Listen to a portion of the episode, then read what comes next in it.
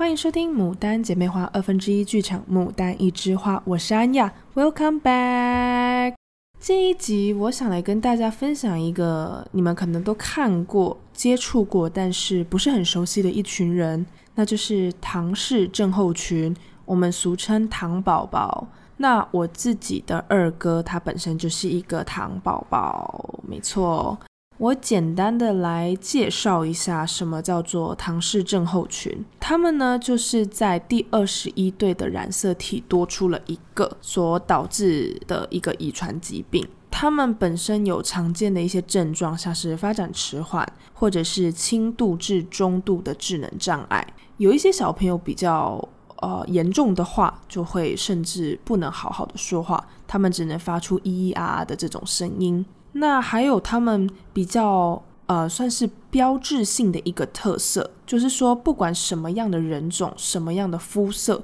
他们都会长得极度相似，所以世上也有人称他们为国际脸，which I think is kind of interesting, because they seriously look alike。不用说其他人种啦，但就是。我之前有去参加过唐氏症协会的一些活动，不管是男生的唐宝宝或是女生的唐宝宝，年纪轻的或是年纪比较大的，他们的五官真的都极度的相似。还有他们就是多多少少都会伴有一些先天性的疾病，for example 像是心脏病、白内障、癫痫或者是中耳炎等等的。那像我二哥本身就是有心脏病，他这个都不是太大的问题，只是说会需要持续的去追踪。还有比较严重的就是白内障的问题，他们的眼睛会视力会比较不好。他也已经持续追踪了好几年吧，我印象中是从小他就一直都有去看诊。其实今天这集也不是要跟大家说什么医学上一些观点，因为毕竟我自己不是学医的，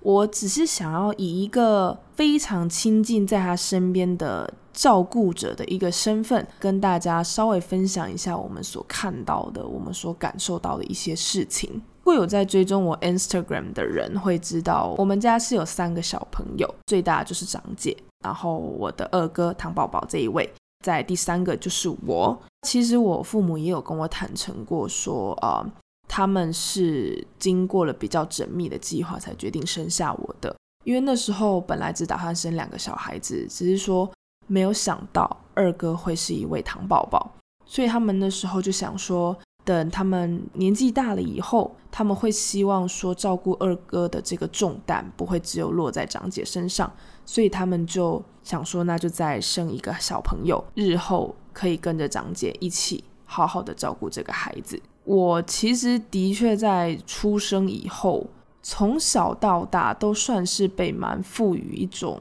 责任感，需要特别的去关照我二哥。所以我觉得，其实从小很多师长、很多年纪比较大的人都会觉得我好像比较成熟。那我觉得其实应该真的是大多数的那个经历吧。我的一个生长过程会促使着我要比较快长大。But anyway，小时候还是有小朋友的性子。那时候，因为我们住在南投县，就是真的比较乡下，然后要吃到麦当劳，真的不是一件很容易的事情，很难得出门一趟。那时候长辈就是会以 McDonald's 来，就是算是给小朋友犒赏。那时候就是会买快乐儿童餐，会送礼物，或者是里面会有鸡腿之类的。如果那个时候二哥吵着说他一定要吃到麦当劳的鸡腿，那因为我们其实就是两个小朋友会分一个套餐，不是说因为。没有钱去买两份，而是觉得呃，因为毕竟大人都会觉得麦当劳是一个非常高热量的东西，所以就觉得啊，oh，you know what，two kids just share one meal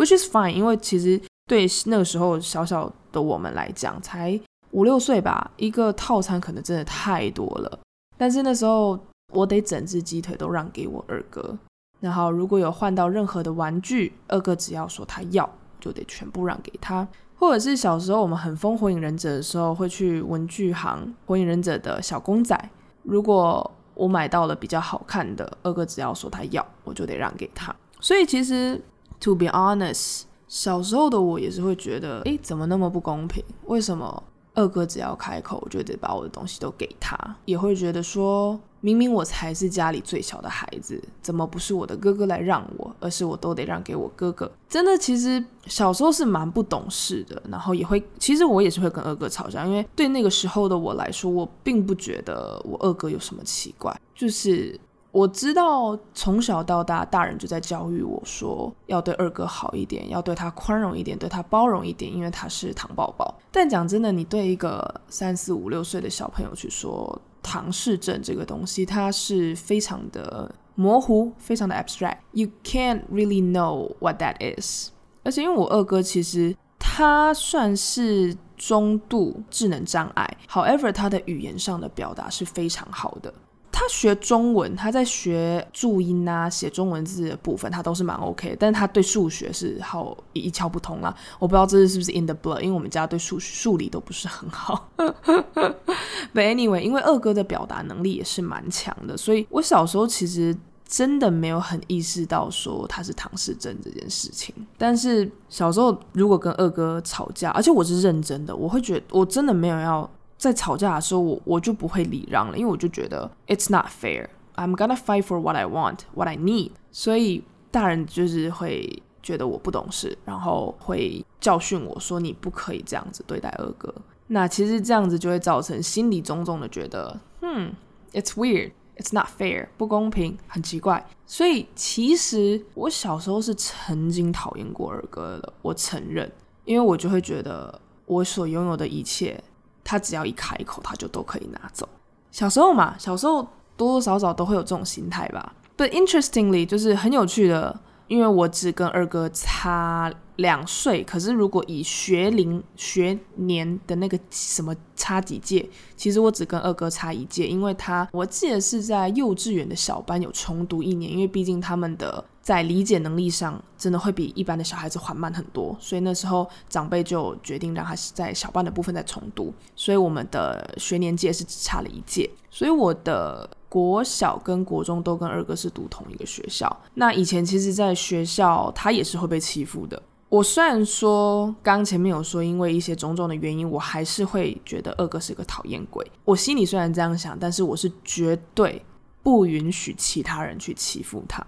从小到大，我真的我觉得我可以算是非常乖的学生。老师说一，我绝对不敢做二。我的成绩都尽量保持在甲等，就是甲加或什么 A A plus 这样子的成绩。品性什么的，我也都不会低于九十分以下。但我人生吧，唯一一次真的有被叫去校长室，是因为听说有人把我二哥从楼梯上推下楼。然后那时候是中年级的我，就大概三四年级，我就听到是跟我二哥同届某一个五年级的学长做的这件事情，二话不说就跑去高年级的教室，我直接把那个人揍飞。我 literally 真的是用我的拳头去揍了这个人。我人生第一次，除了在跆拳道比赛以外，有用过这种 physical violence，真的去打人的，应该就是那一次了。我真的那时候，我小学四年级、三年级也长得没有那么高，出拳打了一个学长，那我真的太生气了。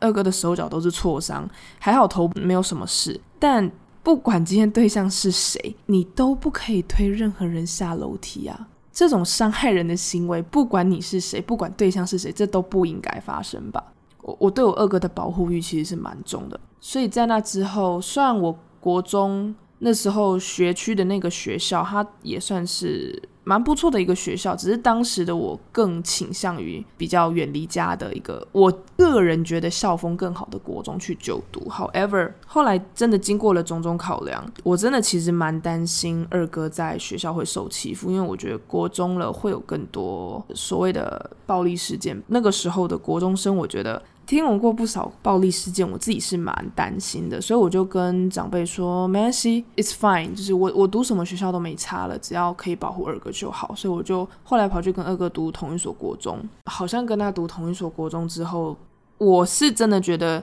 我之前的名声算是有闯荡出来吧，大家就会知道说，诶，她是那个谁谁谁的妹妹，不要惹她，不然就是你也不要去惹他哥，不好惹，要小心被揍飞 之类的话。真的对我二哥的保护欲是强到，我平常在学校是非常的低调，但是如果 if you let me know you ever harm my brother，就是如果你让我知道你会去伤害我哥，我就会去伤害你。我不是要教大家打架，但就是当下我的，我人生第一次这么的强悍，大概算是为了这件事情而非常的强悍起来吧。但其实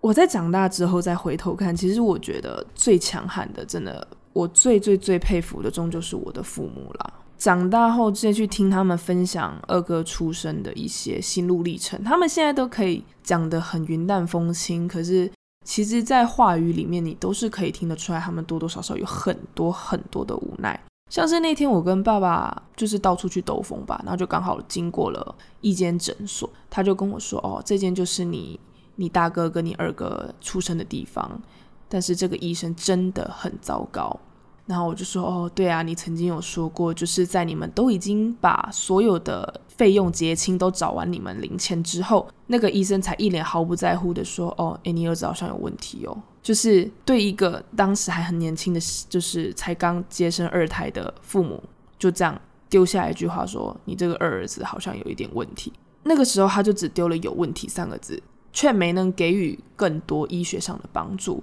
所以，我父母算是为了我二哥，真的也是花了很多心思，然后从南投到台中到台北去就医。你往前推二十年的话，当时从南投县的水里乡要出来到，even 只是到台中，那时候的道路都非常的不方便。我们通常出门看个医生，真的都要花一天的时间来回，真的不夸张。Maybe 早上七点出门，可能要到下午晚上的晚餐的时间点五六点才会到家，真的都要花掉一整天的时间，就因为 traffic 的原因，交通真的是比较不方便。父母就是很辛苦的跑了很多医院，他们也是人生第一次得知有所谓唐氏症候群、唐宝宝的这样子的一个遗传疾病，而且是没有药可以去医的。那时候好像已经有成立了唐氏症协会，可是因为当时大家知道的资讯其实都不多，我父母真的也是为了我二哥花了非常非常多的心思，他们甚至一度资讯都还超前于啊、协会的人。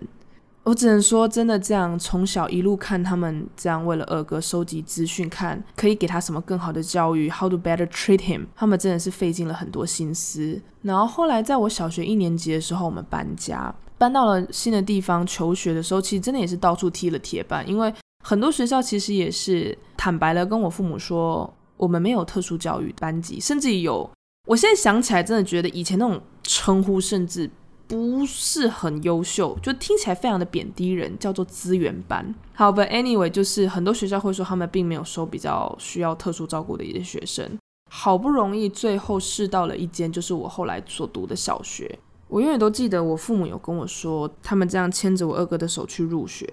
那个时候的教务主任在整个办公室说：“啊，要不是因为看你们可怜，我们学校是不会收这样子的学生的啦。啊，反正哈。”就是我们找到了一个老师，他比较有爱心啦，愿意试试看啦，接受看你的孩子，就是以一种好像他很委屈要来让我们入学的一个态度。只能说父母那时候也是比较没有资源，然后我们也刚搬到一个新的地方，没有什么立足点可以说话，所以那时候就觉得 OK，只要有一个学校愿意接收我们，then then it's good。就这样进去读书了。一开始真的只能说我父母也是遭受了很多冷言冷语。那二哥其实也在班上是被害怕的，甚至也有很多父母会去，因为不懂何谓唐氏症，然后去对其他的家长危言耸听，说唐氏症是会害到其他小孩子的。这个不是传染病，但我只能说你往前推那么。这个十几年吧，那个时候的人就是因为不知道、不了解，所以会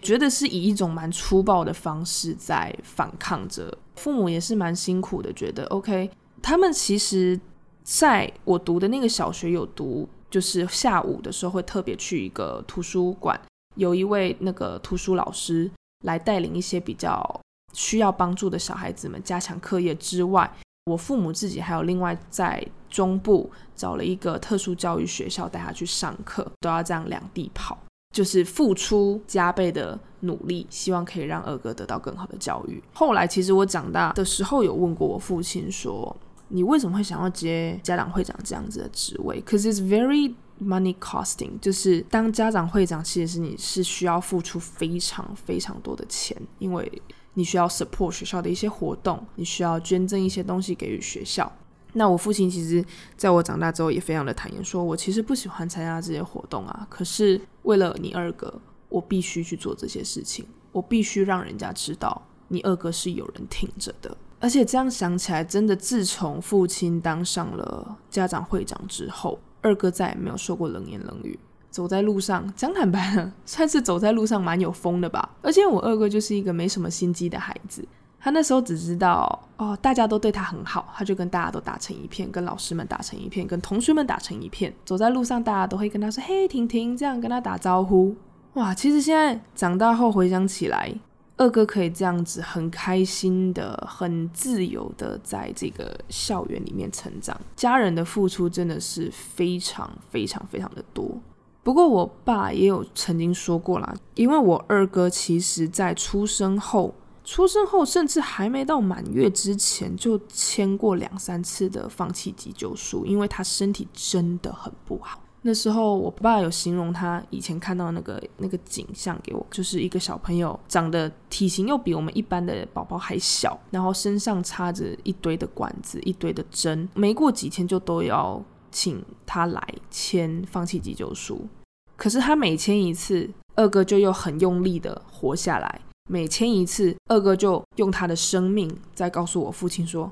我想活下来。”然后我爸就觉得，如果这样一个小孩子，他都这么用力的想要活下来，那他也要很用力的活着。而且他有说谢谢二哥，因为其实，在二哥出生之后，我爸的投资蛮顺利的，然后事业有蒸蒸日上，所以其实。二哥虽然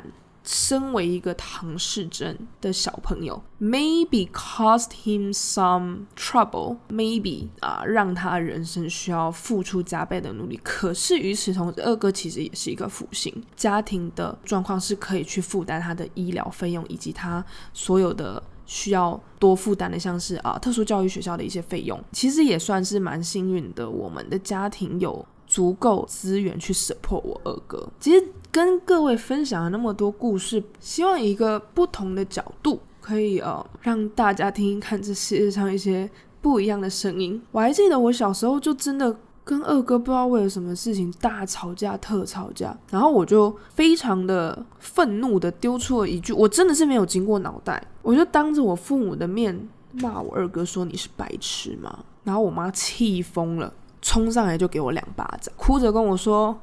对。你二哥是白痴，我生了一个白痴，我对不起你。从那之后，我其实就对于“白痴”这两个字，我铭记于心。因为 maybe for 很多人，它只是一个开玩笑的话语，它只是一个一个词语。但其实对于说我们这些照顾者而言呢，它其实是一句蛮蛮裸露的批评吧。觉得是一句蛮伤的话，因为不会有人想要，nobody wants。A special kid like that。当然，每一个生命都是独特，都是特别的。可是，毕竟这世界上的恶意还是不少。所以，其实从那之后，我从小到大，even 跟朋友开玩笑，白痴、智障、喜憨儿做面包这类的话，对我来说是我的地雷。不管我朋友做了再傻的事情，我也只会说：“Oh my God, you look silly！” 你好傻，你好蠢。我绝对不会把白痴跟智障挂嘴边。所以，我希望说有听到这一集的听众，I can't force you all to do that, but it's just 下一次当你要开口说这三种话的时候，可以稍微的替这些人想一下。It's hard，而且讲真的，喜憨儿做面包，我二哥也去面包工厂工作过，我自己也尝试在家做面包过。做面包、做饼干不容易，我连低筋、中筋、高筋面粉都会搞混。可是这些孩子虽然智商没有我们高，可是他们 SOP follow 得很好诶，甚至像是艾布罗索礼盒也都是由这些小朋友做出来的。It's hard to make this 面包、饼干、月饼、蛋黄酥，我甚至怎么揉面团我都不会，even 我看得懂 Google 我也做不出来。So I don't think 喜憨儿做面包是一句笑话。It's definitely not，绝对不是。It's not funny。我记得有一次就是在东区的街上，然后就是会有一群人他们在卖饼干，那他们就是一群比较特别的人，